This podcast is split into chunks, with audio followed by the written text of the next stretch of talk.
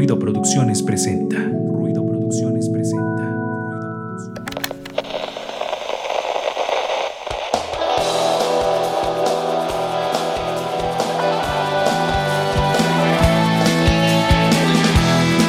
Esto es Ruido de Fondo, un espacio para compartir, difundir y crear contenido cultural independiente. Quédate con nosotros para que juntos Hagamos ruido. Ruido de fondo.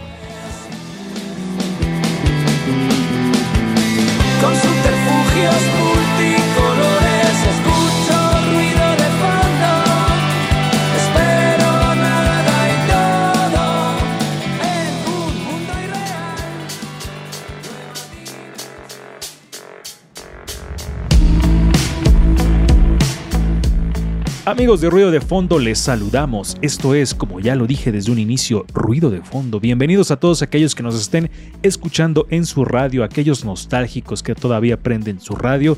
Gracias por escucharnos ahí y a todos aquellos que nos ven en nuestra transmisión en internet, porque no sé si estamos por YouTube o por Facebook, pero ya ustedes lo estarán viendo. Así que bienvenidos también a todos aquellos que utilizan estos nuevos medios para sintonizar este programa. Para comenzar, como siempre lo hacemos, como cada emisión, un saludo hasta allá, hasta Radio WAP, allá a Darío Montiel que está ah, moviendo los controles para esta emisión. Y también ya saludo a los demás ruidosos que conforman este programa. Hoy estamos con plantel completo desde el inicio porque así queremos que sea. Y saludamos en primer lugar a Angie Rocker que está parece ser en 1920. Saludos Angie. ¿Lo dices por mi cabello? No, no es cierto. Hola amigos de Ruido de Fondo, pues eh, estamos muy contentos de estar con todos ustedes. Eh, creo que mi cabello ahorita es como de Amanda Miguel, Mm. como bien ochentero. pues espero que lo estén pasando muy bien. Recuerden que nos pueden seguir en redes sociales como Ruido de Fondo MX. Perfecto. Ahí saludan también a, a mi perrito que anda ladrando, porque pues acá ya ven, es su casa. Eh, también ya está por aquí con nosotros Recendis.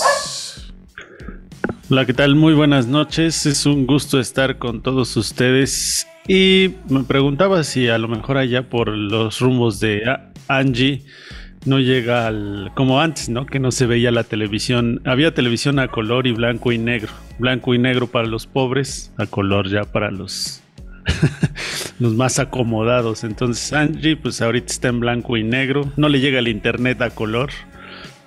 Y este tenemos un programa muy especial. Hoy estaremos platicando de varios temas ahí interesantes. Y pues escúchenos hasta el final.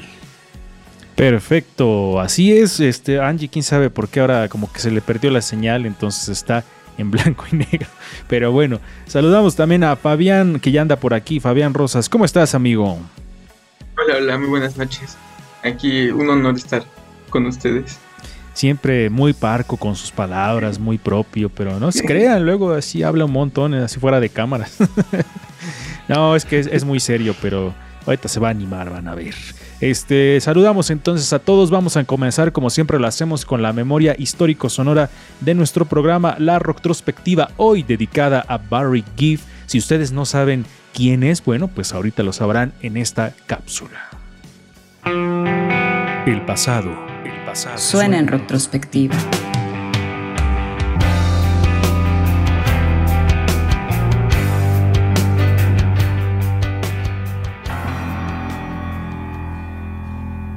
Una voz inconfundible, única, el sello de una banda que pasó a la historia, el frontman de la agrupación que marcó la década de los 70, que sonorizó las pistas de baile de todo el mundo.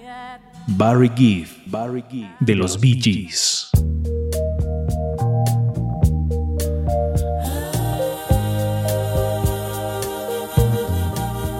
Corría el año de 1946 en la isla de Man.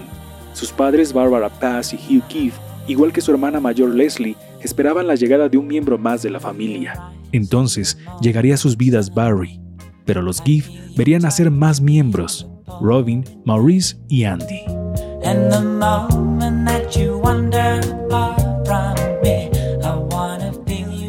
La familia Giff siempre estuvo rodeada de música.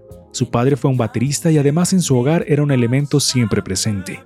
Desde pequeños los hermanos Gibb escucharon a los Miles Brothers y los Everly Brothers, que serían parte de sus influencias. Siendo muy jóvenes, los hermanos Gibb comienzan su carrera en la música formando su primer grupo llamado Rattlesnakes, donde principalmente interpretaban música skiffle y rock and roll. Barry comienza a tocar la guitarra y a realizar sus primeras composiciones en este grupo.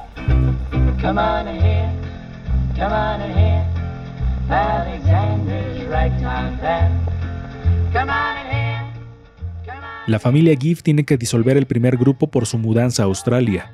Ahí, los hermanos siguen tocando para obtener un poco de dinero y ayudar a su familia. Comienzan a tocar en eventos de carreras de motocicleta para atraer más público, y el efecto fue muy grande. Los hermanos Gibb causan impacto en un DJ llamado Bill Gates, quien les propone manejar su carrera. Y en ese momento nace el nombre de los BG, en singular. Son los primeros pasos para que después aparezcan los BGs.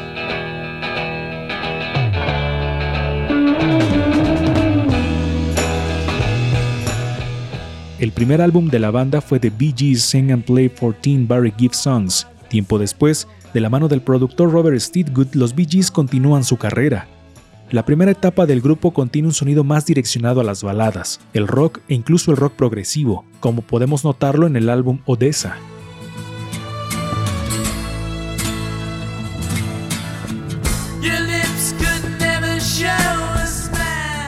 Los años pasan y consiguen realizar más discos y lanzar distintos sencillos, impactando en Europa y Estados Unidos. Logran tener éxito, pero no tan notorio como lo sería años más tarde. Además, la banda comienza a fracturarse hasta su separación en 1969.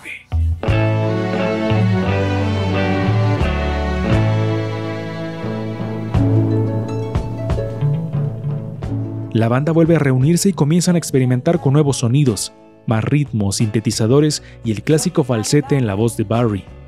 Una coincidencia con la película Saturday Night Fever, con el nombre de su nuevo álbum Night Fever, les da un impacto cultural tremendo. La banda sonora con las canciones de los Bee Gees trasciende. La escena disco resuena en todo el mundo.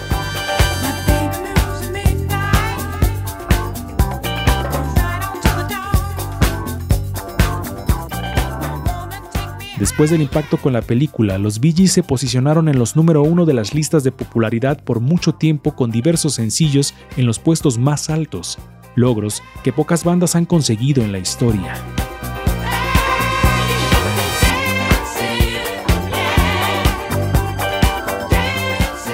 La decaída de la música disco dañó la popularidad de la banda, pero ellos continuaron haciendo álbumes. Lamentablemente, la tragedia comenzó a debilitarlos con la muerte de su hermano menor. Poco a poco, la tragedia cubrió a la familia Giff. Actualmente el único sobreviviente es Barry, el mayor de los hermanos. Tras sufrir una gran depresión por la pérdida de su familia, Barry se recupera y graba su disco en solitario In the Now.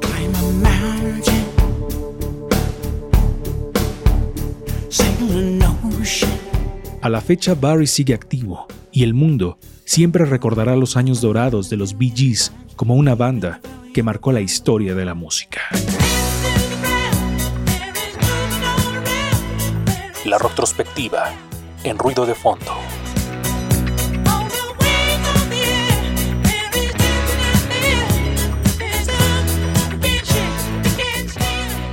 Ahí estaban escuchando la historia de Barry Gibb de los Bee Gees, como ustedes ya lo escucharon, este vocalista que pues lamentablemente él es el único que sobrevive de la familia, pero que ha dejado un legado enorme para la música disco y para otro tipo de géneros en los que también incursionaron. Y por ahí nos platicaba Fabián antes de programa que parece ser que se va a hacer una película biográfica, ¿verdad? Sí, así es. Justamente se está haciendo una película con Bradley Cooper como protagonista. A ver qué tal le hace. Ok, ok. ¿Tú qué crees que, que- que- que suceda? ¿Que sea buena? ¿No? ¿Cómo ves? ¿Tienes alguna eh, idea de lo que vaya a suceder? Pues como que ahorita Bradley Cooper le quiso entrar un poco al ámbito de la música, ¿no? Hizo Nace una estrella y ella empezó a cantar. Entonces eh, pues, supongo que es como parte de su experimento. Lo, bueno, lo que sí es creo un poco difícil es la voz. La verdad es que Bradley Cooper no se me hace que tenga ese esa voz. Eso sí va a estar complicado. Oye, me quejé eh, fuera de programa de que iba a ser Bradley, Bradley Cooper el protagonista, pero Nace una estrella sí me gustó, ¿eh? Es muy cursi y todo, pero a mí la verdad es que sí me tocó mi corazón. Entonces ahora reivindico mi posición frente a Bradley Cooper. Así que vamos con la siguiente parte de este programa que ahora sí vamos con la sección de Fabián y ruido, cámara, acción, cine y series aquí en Ruido de Fondo. Ruido, cámara, acción.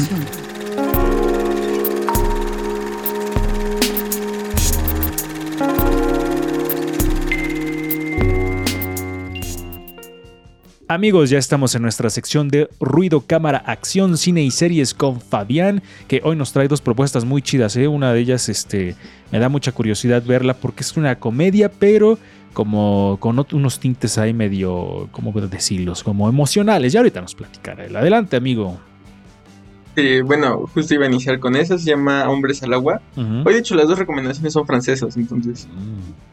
Este, bueno, esa película de hecho está en Netflix, tuvo 10 nominaciones al César en Francia, entonces es, bueno, yo creo que es una de las buenas películas para ver. Y bueno, cuenta la historia de Bertrand, un hombre ya de 50 años más o menos, que está frustrado con su vida porque perdió su trabajo y pues no le va bien.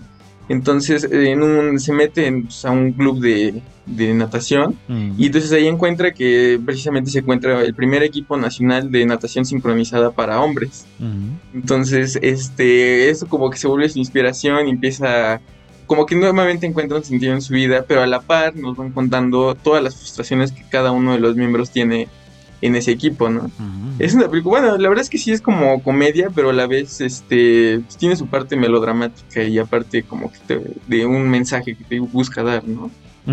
Sí, justamente creo que las comedias europeas tienen un sentido del humor muy particular que, que, se contrapone mucho al humor gringo, ¿no? Estas historias se me hacen un poco más profundas, Fabián. Sí, la verdad es que sí, como que como que son más pensadas estas películas, tienen un propósito, tienen como, bueno, el hecho de que son varias historias como que dan varios puntos de vista, no solamente uno, ¿no? O sea, una persona puede estar frustrada por muchas cosas, no solamente como por una sola y ya, ¿no? Entonces, y la película la verdad es que es bastante padre porque también rompe con esos estereotipos, ¿no? Que muchas veces tenemos, ¿no? Inclusive a los personajes hay una parte en la que pues, los insultan por lo que están haciendo, ¿no? solo por ser hombres, porque eso es como más de mujeres, entonces Claro, y, justo también otra cosa que me pareció interesante y ahorita lo señalas es eso de que puede aplicar para muchos públicos, ¿no? A lo mejor para muchas personas, Angie, que están pasando a lo mejor por una cuestión en la que, que, la están pasando mal en sus circunstancias y de repente te puedes ver reflejado en la, en la situación, ¿no? No necesariamente exactamente en esa situación, pero a lo mejor de estarla pasando mal, podrías identificarte, Angie. Pues de, de, hecho, yo creo que por eso me, me, resonó mucho esa frase que le dice en el tráiler, que yo creo la hija le dice al papá, ya supéralo papá, no eres David Bowie. y el señor está así haciendo con su guitarra de aire. Entonces, eh, sí, creo que puedes conectar, ¿no? Con esa parte de, pues de lo que quieres o quisiste ser y nunca lograste, pero que también se puede, eh, pues puedes cumplir nuevas metas, ¿no? Creo que, bueno, digo, no la he visto y sí, la verdad es que me dieron muchas ganas de verla, entonces quiero ver si por ahí va el mensaje o que todavía puedes cumplir otros objetivos. Sí, y, esto pasa creo que a cualquier edad. Digo, aquí somos tres personas con, bueno, Angie y yo pertenecemos casi al mismo grupo demográfico, pero eh, Fabián pertenece a otro que es más joven y Resendis que es más grande. Pero creo que, eh, no sé si Resendis coincida, pero en cualquier etapa te puede pasar eso. Sí, en cualquier etapa, pero no te pega de la misma manera, ¿no? Porque Fabián dijo cruelmente, ya es un señor como de grande, como de 50. Entonces ya cuando te acercas a esa edad, ya no te parece tan así de que digan tan grande. Pero, pero sí, creo que las emociones son distintas y obviamente no quiero minimizar ¿no? lo que puede sentir un joven, pero, pero siento que sí, entre más, entre mayor seas, las frustraciones son más pesadas. Sí, la verdad es que sí, y, y- pero es una película que creo que va a ser o que nos va a dejar muchas enseñanzas, Fabián. Oye, ¿tienes algo, algo que compartirnos sobre los actores, sobre los protagonistas y las personas que forman parte del elenco? Este, principalmente, bueno, el protagonista es Mathieu Arl- Arlarrain, creo que así se pronuncia. Este, él es un, él es un actor francés ya bastante, bueno, a mí me gusta mucho, he visto varias de sus películas. Incluso ha sido villano de James Bond anteriormente, ya ha tenido esa oportunidad. Él es principalmente el que más conozco, la verdad es que los demás han sido, o sea, no conozco tanto de ellos. Me falta ver más, este, sí, más cine independiente de Francia. Y el director es Gilles eh, Le, eh, Le- Le Joluch. Ujú, ujú. Este, eh, él es un actor, él era un actor y pues ahora pasó al, al rol de director y ha dirigido unas cuantas películas. Esta ha sido la más exitosa hasta el momento, pero pues la verdad es que yo creo que con, con esa historia yo creo que va a llegar más adelante. Perfecto, sí, y, y digo, se nos complica a todos pronunciar el francés o el alemán, y a- Angie el inglés y algunas veces el español también. Entonces, no hay problema con, el, con eso, porque siempre se, hay, hay un como una característica de nosotros que se nos complican a veces algunos nombres, entonces siempre es muy gracioso. Pero creo que el francés, mientras le hagas, "Uh", suena un poco como a francés. Pero bueno, adelante con la siguiente, amigo. Bueno, esta película es un poco más especial por el día, precisamente, porque justamente hoy se cumplen tres años de que falleció esta directora. Entonces quise traerla aquí. Es este Barda por Agnes. Este es un documental que básicamente. Bueno, Barda en sus últimos años hizo como dos documentales que se enfocan en su vida. Uno siento que se enfoca más en su vida personal y este siento que se enfoca más en su vida laboral, que es el cine. Entonces, en esta el documental básicamente trata de explorar lo que para ella es el cine y cómo fue que hizo cada una de sus películas. Bueno, no cada una de ellas porque son muchas, pero sí las más importantes. Ok, ok. Y desde el tráiler es como una... ¿Cómo te diré? Como, como que te hace querer a la directora, ¿no? Porque es como muy así, muy íntimo, muy familiar, como te voy a contar por qué hago lo que amo. O no sé, yo tuve esa sensación, no sé si Angie también tuvo esa sensación al ver este tráiler. Eh, sí, es como de, oh, qué agradable directora. sí, la verdad sí. Pero bueno, no sé si Angie quisiera decir algo más o quiere seguir cazando moscos. No sé. No, era una palomilla la Ah, que estaba ok, ok, cazando. Este, sí, bueno, eh, digo, Fabián ya nos ha traído este, pues varios ejemplos, ¿no? Del trabajo de, de esta directora, de Agnes Barda. Y creo que, eh, bueno, le quería preguntar a Fabián, ¿tú qué nos recomiendas? ¿Primero ver su cine o primero ver su biografía? Pues es que creo que de las dos formas te puedes llegar a enamorar de ella. Quizás si no te gusta tanto el cine, pues, ¿cómo decirlo? De, bueno, ese cine como de autor, pues yo creo que iniciando a ver su vida podrías como entender el por qué hizo eso y de ya después ver sus películas y poder entender el mensaje de una manera correcta. Ah, mira, muy buen mensaje y buen, buen consejo este de ver este documental de Agnes Barda que me ha llamado mucho la atención desde que yo no la conocía. Entonces, desde que nos ha recomendado trabajos de ella, me llama la atención. No sé si Resendiz también eh, coincide en esa parte o si ya vio películas, si no los ha platicado. No he visto y, y también no sé, quería preguntarle a Fabián, ¿tú cómo defines el trabajo de esta directora? ¿Cómo lo definirías así en unas cuantas palabras? Es que es difícil, pero bueno, yo algo, una de las palabras así como principales con las que la puedo definir ella es como curiosidad. Ella como que tenía una visión única de ver cosas que nadie ve en, en la sociedad y en el mundo, ¿no? Y siempre lo hace de una manera muy de admiración. Entonces, siempre, siempre ve cosas, tan solo hay un documental que se dedica a las puras papas Ok, ok. Eh, Siento que es una persona que. y la tiene- forma en la que hace es de manera muy interesante. Ah, ok, ok. Por ahí se medio cortó la señal de Fabián, pero creo que sí se entendió el mensaje. Les decía que, que se me hace una directora que es como justamente, y bien lo señalas, eh, que, que tiene una visión como muy, muy humana de todo, ¿no? Muy, muy, muy emocional. Como que se detiene a ver esos pequeños detalles que, como lo dices, pocos ven, ¿no? Digo, creo que el trabajo de ser un director es eso, ¿no? Ver lo que los, lo que los demás no ven y llevarlo a la pantalla. Pero en el caso de esta directora creo que lo hace de una manera muy especial. Te digo que se siente como como muy familiar, como si tu abuela te contara cosas a través de una cámara. Yo tengo esa sensación, no sé si, si coincidan alguno de ustedes amigos. Es que me estaba yo acordando de los comediantes, los que hacen stand-up, y yo, yo mismo en mi cabeza hice una entrevista y me respondí a mí mismo, ¿no? Y decía yo, los, los comediantes son como acaparadores de, la espontaneidad. Siento que este tipo de directores lo que hacen, por ejemplo, es... eh, y recordé, perdón por toda esta de Braille que estoy haciendo, pero recordé, por ejemplo, esta canción de Silvio Rodríguez, que no sé si Lalo Mendoza o Angie, bueno, es que no sé si Fabián eh, también ubique la canción de ¿A dónde van? Cuando dice ¿A dónde van las migajas de la mesa, del mantel, ¿no? Eh, como que, que te preguntas, ajá, en en situaciones muy cotidianas, extremadamente cotidianas, ¿qué es lo que sucede con esas cosas que normalmente dejamos de ver o, le- o para nosotros son como muy irrelevantes, pero en realidad son muy relevantes porque son parte de nuestra cotidianidad? Sí, la Siento verdad es que es algo así. Sí, in- incluso también ah, haciendo un poco con la comparación con Cortázar, ¿no? Como hay pequeños cuentos que hace como de instrucciones para darle cuerda a un reloj, instrucciones para llorar eh, y, cosas así de, de- de- de cotidianidades, de pequeñas cosas, como diría Joan Manuel Serrat, se van creando grandes historias. Entonces creo que por ahí podría ser un- una comparación entre varios artes con lo que hace eh, Agnes en el cine. Así que Amigo, ¿algo más que quieras agregar sobre este documental biográfico o bio- película biográfica? ¿Qué será? Ah, bueno, nada más que pues es como una invitación a poder ver más este cine de esta directora.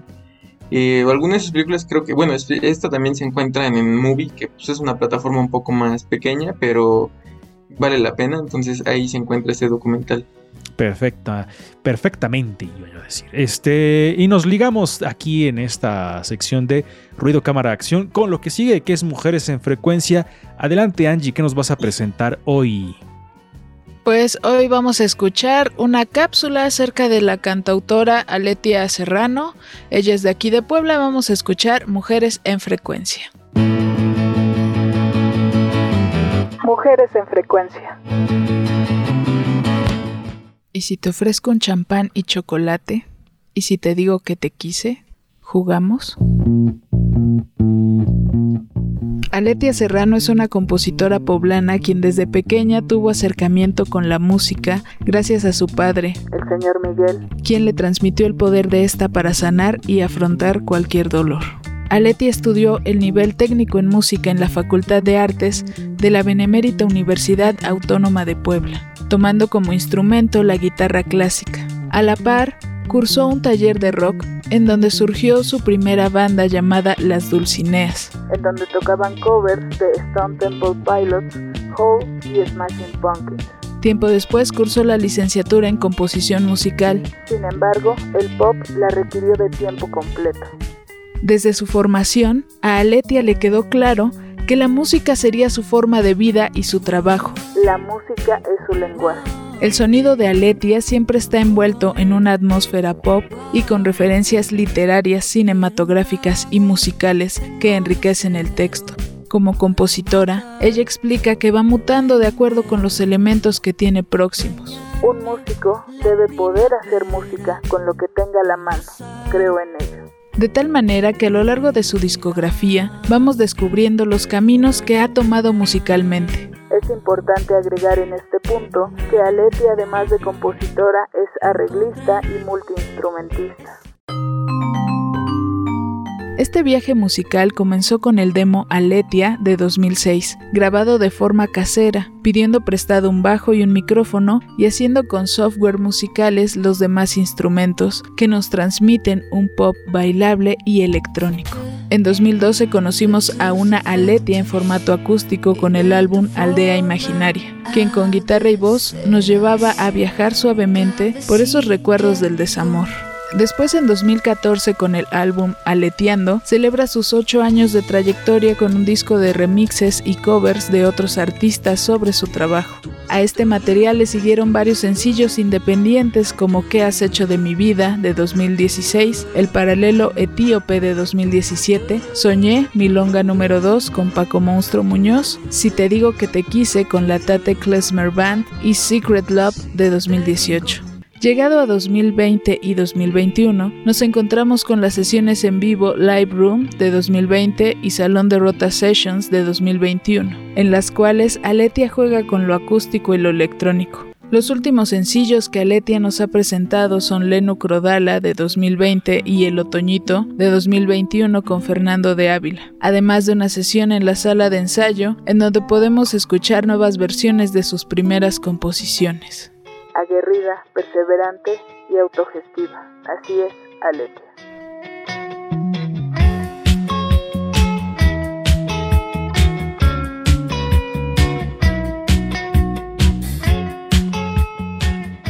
Regresamos, estaban escuchando Mujeres en Frecuencia. Recuerden escuchar las cápsulas en Spotify y también en el Facebook de Ruido de Fondo. Ahí encuentran pues el video para que eh, lo puedan escuchar. Son cápsulas cortas, entonces pues pueden ahí ir navegando y escuchando nuestras producciones. Perfectamente. Nosotros vamos a hacer un corte aquí en nuestro programa y regresamos a platicar, que no sé si se los digo recién al inicio, pero vamos a estar platicando sobre juegos, pero unos juegos bastante especiales que seguramente todos y cada uno de ustedes los han jugado. Pero antes de irnos, quiero preguntarle a Fabián que me diga en 20 segundos, si vieras a Agnes Barda, ¿qué, fue, qué sería lo primero que le dirías? Yo creo que le agradecería por el cine que hizo. Ay, gracias. Vamos a un corte y regresamos aquí en Ruido de Fondo. Estás en Ruido de Fondo. Hagamos ruido.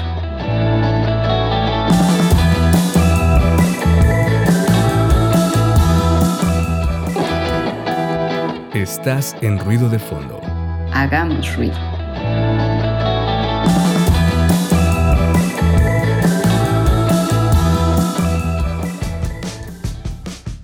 Ya estamos de regreso amigos aquí en Ruido de Fondo y vamos a la cortinilla del feedback, tema o entrevista y hoy toca tema. Feedback. Feedback. Temas y entrevistas en Ruido de Fondo.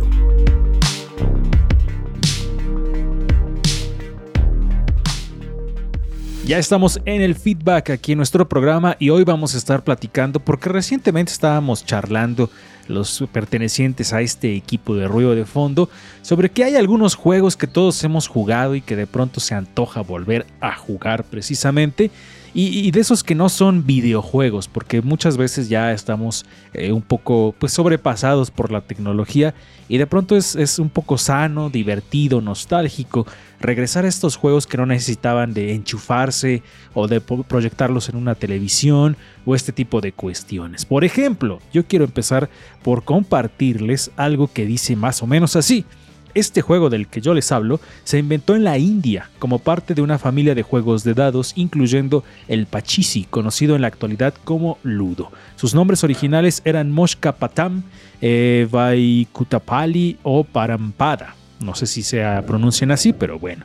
La escalera a la salvación. El juego llegó a Inglaterra donde fue comercializado con el nombre de Snakes and Letters serpientes y escaleras, y luego el concepto básico del mismo fue introducido en Estados Unidos como Chutes and Letters, canaletas y escaleras.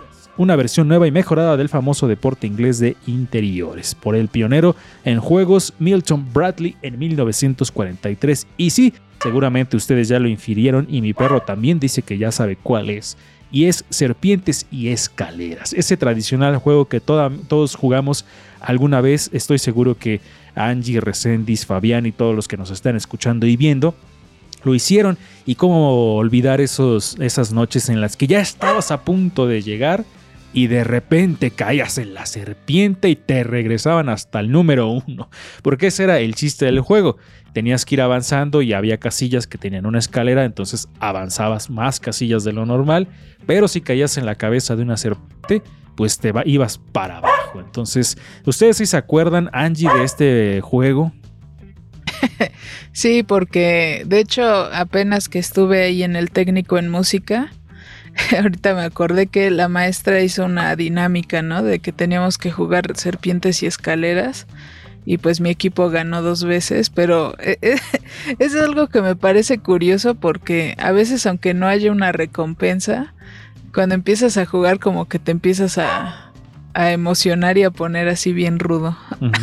Sí, la verdad es que sí, siempre tiende a, a levantar pasiones este, este, este juego. Y no sé si en el caso de Fabián, que es más joven, ¿sí lo, sí lo jugaste alguna vez o lo has jugado alguna vez? Sí, sí, de hecho, ajá, justo ahorita que estaba recordando, en, no sé si fue en secundario o en prepa, había, hacían una, una vez al año hacían un, un rally y entonces ponían en, el patio, hacían un tablero enorme de serpientes escaleras y entonces jugabas tú como persona, no como, ibas moviendo y así con, con el tablero. Pero ahí, por ejemplo, como, a ver, quiero decir algo, ¿no? El aspecto lúdico en, en una sociedad es muy importante, porque independientemente de las emociones, ya sea positivas o negativas, o incluyendo en las emociones positivas está el aspecto lúdico, el juego.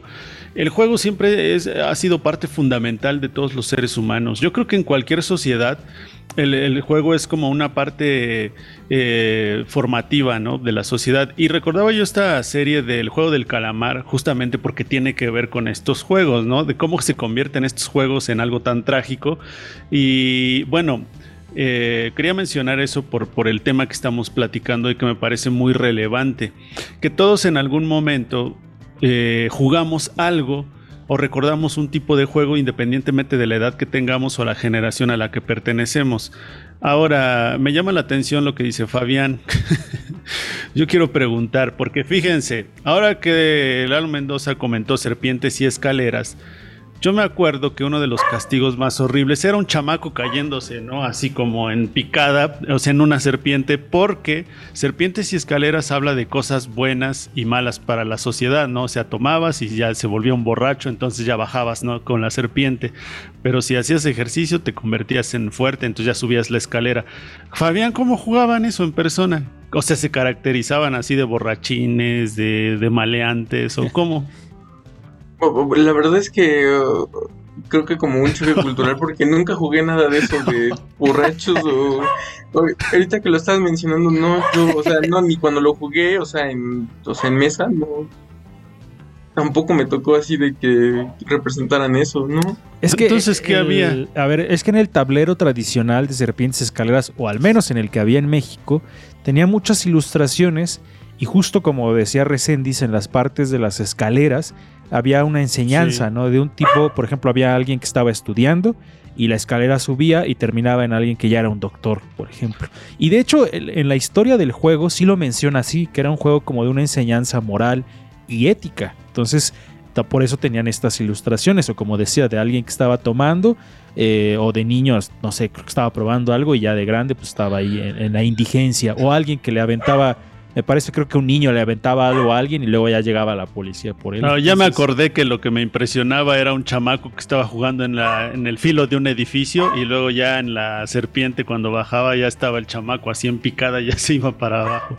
Entonces, eh, eh, justamente eran como las consecuencias de los actos malos y eso era parte del juego, ¿no?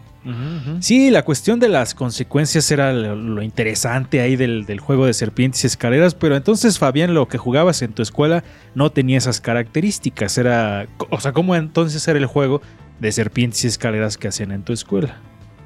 pues es que ajá literalmente como que íbamos avanzando y creo que ajá para subir sí teníamos que cumplir cierta como un reto por así decirlo no ujú.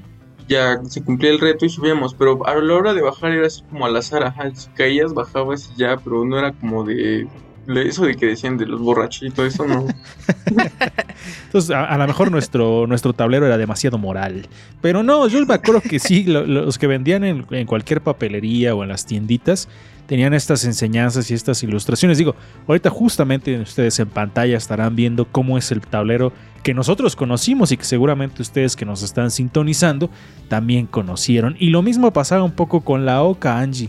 que eran estas, me parece que eran 63 casillas las que tenía el juego, y que de la misma manera que las serpientes y escaleras, tenía casillas, por ejemplo, especiales, ¿no? Tenía la cárcel, tenía el pozo, que si caías en el pozo, pues ya habías valido eh, queso tu participación ahí en el juego. Si caías en la cárcel, te tenías que esperar, me parece, un turno. Y pues si había muchos jugadores, pues también ya llevabas desventaja. Entonces, ese eran otro, era otro juego aparte de las serpientes escaleras, la famosísima Oka Anji. Pues creo que no fui tan fan de la Oca porque no me acuerdo como muy bien de, de ese juego. Eh, pero o- otro que a mí me gustaba porque lo jugaba mucho con mi abuelita era las damas chinas. Ah, ok, ok. ¿Y ese cómo era? Ese creo que nunca lo jugué. Damas chinas, bueno, es un tablero, este es como una hay como varios piquitos, entonces hay Una que estrella. Ajá, una estrella. Entonces tienes que mover tus fichas hacia el lado de tu contrincante y llenar esa casilla. Y entonces ya ahí hay reglas, ¿no? Que tienes que moverte en diagonal, si no mal recuerdo. Ah. Y creo que brincando. Es brincando a las otras fichitas. Ah, sí, Está yo no, no, no sé, ese nunca lo jugué, no sé si Resendi sí lo jugó. Sí, es un juego de estrategia, es lo que les decía hace ratito, que los juegos pueden dividirse en estrategia, ¿no? En juegos de azar, ¿no? Ah, En general hay muchos juegos de mesa. Y Damas Chinas ya era un poco más de juego de estrategia, que obviamente no se le compara a Damas Inglesas o al ajedrez, pero también le tenías que pensar porque sí había un- movimientos especiales y además se jugaba con canicas o parecido a las canicas, ¿no? Sí, sí, la verdad es que sí. Fabián, ¿tú tienes eh, algún juego de este tipo que sea tu favorito? La oca, el, el- las serpientes y escaleras. Creo que había uno del zorro y que se comía unas gallinas. ¿o no? Ese nunca le entendí. Yo tampoco. Ah, ¿Tú tenías alguno, al- tienes alguno favorito de este tipo? Eh, te- la verdad no recuerdo mucho de esos. Quizás, Más bueno, memoramas, ¿no?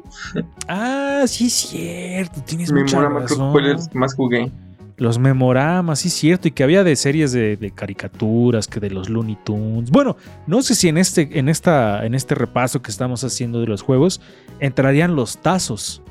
Po- podría ser, ¿no? Digo, no son a lo mejor tan tradicionales como lo fue la, la, la oca, las serpientes y escaleras y estos otros, pero podrían entrar, creo que los tazos. Entonces, ese podría ser otra cuestión. ¿No? ¿Tú tuviste tazos, Angie? Sí, sí, sí fui de, de esa época de los tazos. Me tocaron los de Pokémon, los de... Ay, creo que había de los Looney Tunes o de Sí, los Tiny Tunes. no fueron los cuál. primeros. Los primeros fueron los de los, de los Tiny Toons, creo. Y estaba el megatazo también, que era un tazote Ah, así sí, gigante, que también era tradicional. Eso y los hielocos. Creo que eso también fue muy característico. Bueno, pero creo que esas ya son cuestiones como de la generación de Angie y mía. los Sí. hielocos. A mí me gustaba mucho ese, ese tipo de juegos, pero bueno, no, son esos juegos los que estamos hablando. Y son juegos un poco más tradicionales. No sé si Resendis traiga otro por ahí. La la importancia del juego en la familia ha sido muy relevante porque eh, anterior, ahora hay juegos que se, que se hacen a través de las aplicaciones, pero nunca va a ser la misma interacción que se hace con los juegos de mesa. El hecho de jugar un, juego de mesa como tal implica la participación de la familia, implica la interacción eh, visual, ¿no? Incluso la interacción motora en general, todo el cuerpo, ¿no? Las emociones, porque estás viendo a tu contrincante, etcétera, etcétera. Y hay una participación de todos, porque hay no, no hay edades. Es decir, el juego no respeta las edades, ¿no? Eh, todos pueden jugar desde la abuelita hasta el pequeño. Y uno de los juegos más característicos eh, o de los que seguramente todos los hemos jugado en familia es la lotería. Eh, entonces, incluso hasta quien le guste cantar las, las cartas, ¿no? Y ya saben, desde, miren, es que el juego empieza desde, vamos a repartir las cartas, con qué vamos a jugar, piedritas, frijoles, maíces, ¿no? Entonces todos se mueven y ya cada quien toma sus fichas, y luego el que canta la lotería, y luego que te- se emocionan cuando falta una, etcétera, etcétera. Es decir, hay un juego que complementa eh, y que tiene que ver incluso hasta con las emociones positivas y lo sentimental, ¿no? Sí, sí, sí, y también se ve quién es perro para los juegos y que se pone violento para esas cosas. Y otra cosa eh, que también es curioso en la, en la parte de la lotería es que hay que tener estilo para cantarla, ¿no? Porque hay juegos que son ahí medio, medio, medio flojos de la voz y el borracho y el día. No, tienes que echarle estilo si lo va. Si vas a ser el que va a cantar la lotería, tienes que hacerlo de con estilo, ¿no? El borracho, y ya vas, ay, todos se emocionan, ese tipo de cosas. Pero sí tiene que tener como esa, tienes que tener esa personalidad para cantarlo, la lotería, porque lo peculiar es eso, que es cantarla, no es mencionarla, tienes que cantarla. Entonces, eso siempre es, es chido en, esas, en ese tipo de reuniones. Y es un, es un juego de feria, además. O sea, porque este, este juego no nada más es de las familias, sino que ha trascendido a más allá y se ha convertido en un juego de feria. Incluso tú puedes jugar lotería. Bueno, actualmente ya en las ferias creo que no se juega lotería, pero anteriormente, pues en las ferias de los pueblos, ¿no? Pues se jugaba lotería. Entonces, ahora ya no sé, ya creo que ya no. Quién sabe, ya no he ido a una feria de pueblo desde hace mucho. Digo, ya viene la feria de Puebla, pero creo que ahí no hay ese tipo de juegos. Ahí debería haber marranito encebado ahí en el recinto ferial. y todos ahí en el recinto correteando al, al marranito encebado. Pa- Palo encebado, poste encebado. Sí, que, que enceben uno de los del teleférico. a ver quién llega hasta arriba. No, ma- ¿No qué, Angie? no manches. Ah. Igual el juego del comal. También el juego del comal tradicional de las ferias. Y fíjense, les voy a poner la toma de Fabián, porque Fabián es tan fan de las películas que inclusive tiene su lotería de películas ahí atrás. tiene ese póster que ustedes pueden ver al fondo. Ándale, ese es Están aquí. Y así grita, por ejemplo, la hija oscura. o, o qué otra podría ser este de las que nos ha recomendado la mano de Poder Dios. del perro. El poder del perro. Sí, no manches. Está muy gracioso eso. Ah, pero les traíamos una dinámica. Ah, bueno, pero antes le iba yo a decir. Yo estoy casi seguro, o no sé, a lo mejor es un- un- un- una idea que me estoy haciendo, pero Fa- Fabián seguramente ha jugado estos dos juegos que le voy a mencionar. Seguramente a Fabián alguna vez jugaste Adivina quién. Sí. ya ves. Y seguramente alguna vez jugaste Twister.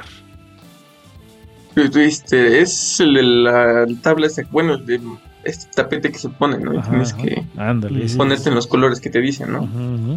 Sí, ya sí, ves. sí. Yo, yo lo, lo sé porque es como de, de esos chavos de esa generación que jugaron, que jugaron esas cosas. Y ahorita que. Uno. Uno también, el uno. El uno, sí, y muy buenos recuerdos. Ahorita que decías de sí, era, que era como una tabla y así, y tenía letras y, y llamábamos a los muertos y eso. E- Esos los juega Angie seguramente. La, Oye, Ahora, ¿tú no es cierto. ¿nu- nunca has jugado la Ouija, Angie? No, no, sí me da cosita. Ahora, ahora a ver.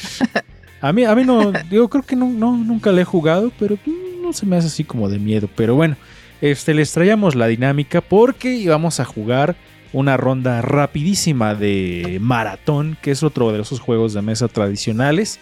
Entonces Angie por ahí lo tiene este, y nos iba a hacer algunas preguntas, a ver cuánto avanza la ignorancia en este programa y cuánto avanza la sabiduría. Así que adelante Angie con las preguntas. A ver, es que hay que girar un dado. Ok.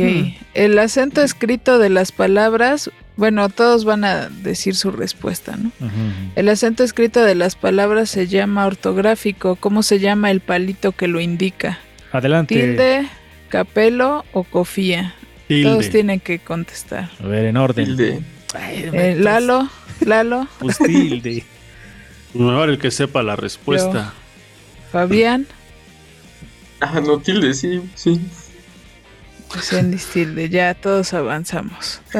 Pero bueno, espérense que su- es su turno, ¿no? Contesten todos al mismo tiempo. Adelante, Angie, con la siguiente pregunta.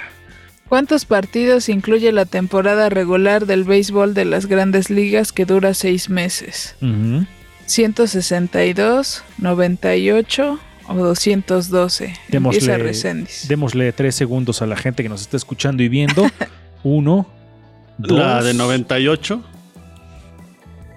Mm, Lalo, Este, ¿Cuáles eran las opciones? 162, 98 o 212. 212. Fabián, 162. Y yo 98. A ver. 162. Fabián. Ah, ¿le- ¿Le atinaste o sí sabías? Pues es que como Por que medio deducción. deduje, porque- Ajá, dije, es que bueno, como que pensé NBA 82, quizás es el doble. Ay. O sea, estás diciendo que somos unos ineptos para las matemáticas. No, Ya lo oyeron ustedes aquí en Ruido de Fondo. Fabián nos acaba de decir burros. Seguimos con otra pregunta. Otra, otra Fabián. pregunta. Fabián fue el primer presidente posrevolucionario que gobernó un periodo sexenal de 1934 a 1940. Esa la debe saber Lalo Mendoza, supongo. Plutarco Elías Calles, Álvaro Obregón o Lázaro Cárdenas. A ver, Fabián. la primera opción, Plutarco Elías Calles, sí. Recendis. Lalo, bueno, Lalo, Yo digo que Plutarco Elías Calles. eh, voy yo. Ah, yo digo que Obregón. Recendis, Plutarco Elías Calles. ¿Qué es? no, Lázaro Cárdenas. No Fail. Ah, pero no les demos, no les vamos dando tiempo a la gente para que adivine. Pero bueno, seguimos con otra pregunta y ya yo les voy diciendo quién va. Para que no nos hagamos bolas. Adelante. Sí, Angie. es que, es que acá dice, mira, es el turno de ah. Eh, Ah. Recendis. A ver, empieza Recendis. Dice año en que estuvo a punto de estallar la Tercera Guerra Mundial debido a los misiles soviéticos emplazados en Cuba hacia los Estados Unidos. Híjoles. 1972, 1962 o 1952. A ver, Recendis. No sé, 52. Fabián, 62. 62. Angie, Ay, yo digo que... Ay, Dios, 72. Tache, espantosa X. A ver, Angie, ¿cuál es la respuesta? La respuesta es 62. Sí, todo eso lo aprendí gracias a la película de X-Men. Porque en la película de X-Men hace como una referencia a la crisis de los misiles y que en realidad ahí los mutantes detienen la- el conflicto entre eh, Rusia y Estados Unidos. Entonces, ahí está el dato, para que vean. Adelante, Angie, con otra pregunta y terminamos nuestra dinámica de maratón. Bueno, quizá otras dos, pero adelante. A ver, es el turno de Fabián. ¿Qué piloto de la escudería Mercedes ganó el Gran Premio de México 2015? El primero en nuestro país desde 1992. Valtteri Bottas, Nico Rosberg o Sebastián Vettel. Ay, Botas. Está Botas, difícil. Lalo, Yo digo que Betel. eh, yo digo que Vettel. ¿Y tú. Resendis? Betel. Pues no, Nico Rosberg.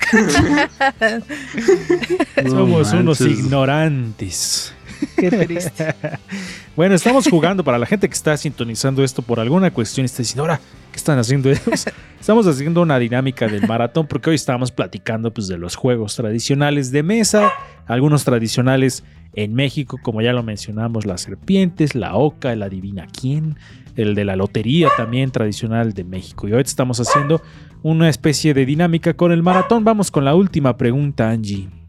A ver, empieza Recendis. Dice, los reyes de España pudieron expulsar de su territorio a los árabes en 1492 luego de derrocar el reino de Granada, Toledo o Cataluña. Ah, No sé, pero voy a decir Granada. Granada. Lalo, Yo digo que Cataluña. yo digo que... Toledo, a ver. Fabián, Ajá, también Toledo iba a decir. Ok, a ver cuál es la respuesta. Granada. Na- ninguno, creo que latino. No, sí, Recendis Ah, sí. dijo Granada. Híjole. Mejor ya no hay que jugar porque nomás nos estamos exhibiendo. Sí. Pues así con los juegos. Y no sé si eh, Angie eh, o Fabián quieran compartirnos algo más sobre estos juegos tradicionales. Alguno que ustedes se acuerden o algún dato que nos quieran compartir. Pues creo que otro que faltó de mencionar es el Monopoly. por ejemplo. Eh, otro que me gustaba también era el de Life, que era como muy similar, como de ese tipo de juegos.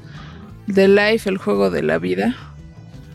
No, ese, este, ese- ese está bien feo. como muy- bueno, el maratón, por cierto. El maratón también. Muy Ah. Chido. El Sí, sí, sí. Scrabble, También. Scrabble, turista. Turista. Fabián, ¿alguno que Eh. otro que te acuerdes? Ajá, últimamente salió el maratón de cine. Ah, sí. Ay, hay que jugar ese. No, pues nos va a dar en la torre, Fabián. Sí. O bueno, uno que no se necesitaba de nada más que un lapicero y una libreta, el basta. También el a mí me gusta mucho el, el- el basta, ¿no? Ya podías hacer tus diferentes versiones del juego, ¿no? Podrías agregarle, por ejemplo, películas, podrías agregarle canciones o no sé, personajes o alguno de esta de alguna cuestión así. Entonces podrías hacer tus propias versiones, pero el clásico me gusta mucho, porque también se mide un poco el, el lenguaje y el léxico que tienes. Un juego que todo mundo ha jugado también y que es, de- a pesar de que no es un juego tradicional, pero es el llamado Tic Tac Toe en inglés, el gato en español. Ah, Ah, sí, cierto. Que ese no sé si tenga alguna, eh, digamos, truco o algo así. La verdad es que yo no sé. Siempre juego así como por puro azar. Pero no sé si tenga algún truco. No sé si ustedes saben si tiene alguna forma de ganar siempre. Pues yo digo que sí, porque es un juego de estrategia, entonces sí debe tener como un algoritmo para que funcione, ¿no? Más o menos. Es como, y que tanto odio los que juegan el Rubik, que ya lo arman y que tienen ahí sus, ya sus estrategias y demás. Nunca he aprendido ese, me han enseñado mil veces los algoritmos y ah, no le entiendo absolutamente nada. Bueno, pues se nos ha acabado el tiempo aquí en Ruido de Fondo. Vamos a despedirnos esta noche de juego. Y también este mi perro se está despidiendo desde hace rato de todos ustedes. Así que vámonos. Adelante, Angie. Pues amigos, recuerden que nos pueden seguir como Ruido de Fondo MX en todas las redes sociales. Y también a mí me encuentran como Angie Rocker. Resendis.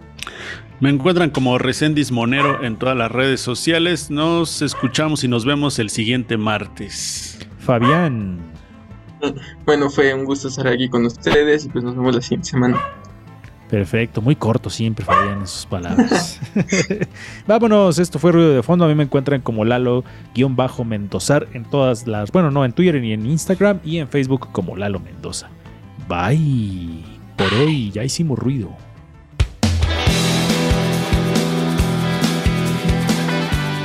Por hoy ya hicimos ruido, ya hicimos ruido, ya hicimos ruido. Escúchanos en la siguiente emisión de Ruido de Fondo. Síguenos en todas nuestras redes sociales. Nos encuentras en Facebook, Twitter, Instagram, YouTube y Spotify como Ruido de Fondo MX. Ruido de Fondo. No tocó